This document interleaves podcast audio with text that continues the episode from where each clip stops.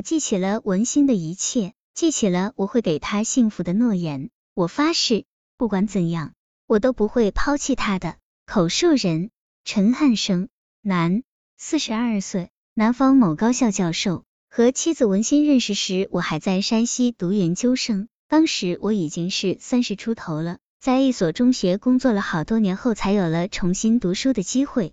因为要考硕士，所以一直没有把个人问题放在心上。直到别人给我介绍了文心，我才开始认认真真的考虑这个问题。文心在工厂工作，比我小三岁，因为常年照顾生病的父亲，把自己的婚姻大事也耽误了。我认识他时，他父亲刚去世半年，我感到他心地善良，性格平和，虽没有花容月貌，但是是做妻子最合适的人选了。两年后，我研究生毕业了，留在了本校教书。工作三个月后，我们就结婚了。我的家在农村，很困难。文心家里这么些年，因为他父亲的病，也没有什么积蓄。我们的婚事办得异常简单。他从家里拿了一套新被褥，来到了我的单身宿舍。我就算把老婆娶进了门。从这点来讲，我很感激文心。我暗暗发誓，以后要一辈子对她好，把结婚时的遗憾补回来。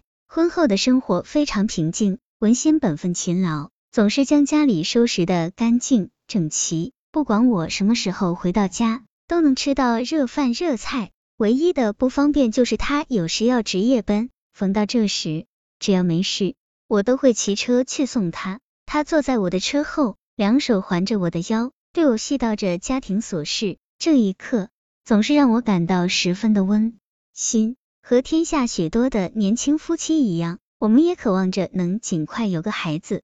可就在结婚半年后，因为我的业务成绩突出，学校派我去德国进修一年。看来这事只能缓期执行了。在国外的日子是寂寞的，除了人生地不熟和语言上的障碍外，更有对新婚妻子的思念。我在德国的汉堡大学学习，学习时间很紧，每两个星期我都会给文心写封信，而他给我的信写得更勤，这也使我更加想念家乡，想念他了。时间一晃就过去八个多月了，我的学习进展顺利，科研上还取得了一些成绩。可是自一九九八年六月以后的一个多月时间里，文心再没有给我来信，我连去了三封信也没见回信，打过两次电话均没有人接，这使我感到十分的疑惑和担心，怕他是不是生了病。这时，导师雅克里教授提出让我再延续一年，还可以把妻子接过来。我感到特别高兴，连忙打电话告知文心。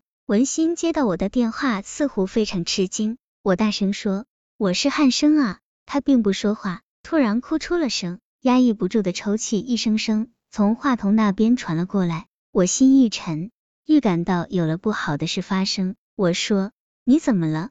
快点告诉我。”他只是哭。我见问不出什么，忙告诉他可以来德国的事情。我说。我这就给你办出国手续，你快点来吧，到我这里来，一切就都会好起来的。谁知他竟断断续续的说：“汉生，你忘了我吧，我不会去德国的，我要和你离婚。”我顿时感到一阵晕眩，脑海里第一个念头就是他有了外遇。我逼着问他是不是又有了什么人，他长久沉默后说：“就算是吧，是我对不起你。”这些话从他的嘴里说出来是那么的艰难。似有莫大的难言之隐。电话从我的手中滑落了下去，在我期盼了这么久后，竟得到了这样的结局，怎能不叫我伤心呢？但是我也感到了一丝疑惑，为什么这之前他的信里没有任何的预兆？为什么他告诉我这一切时会那么的悲痛？难道他要和我离婚是为别的原因？不管怎么说，妻子的为人我还是了解的，我不相信她会是那样耐不住寂寞的女人。